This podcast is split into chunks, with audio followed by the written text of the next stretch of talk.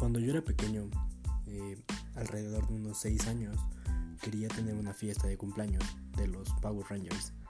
Y pues en ese tiempo no pronunciaba bien la letra R.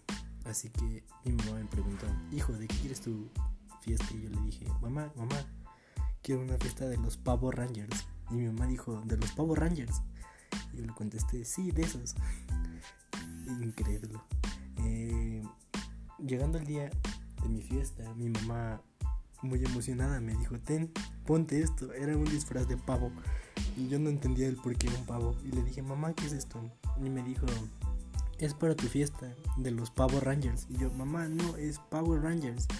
Y dijo, por eso, Power Rangers. Y yo de, ok, no entendía nada, porque pues estaba muy pequeño. Pero me sigo riendo de esa anécdota.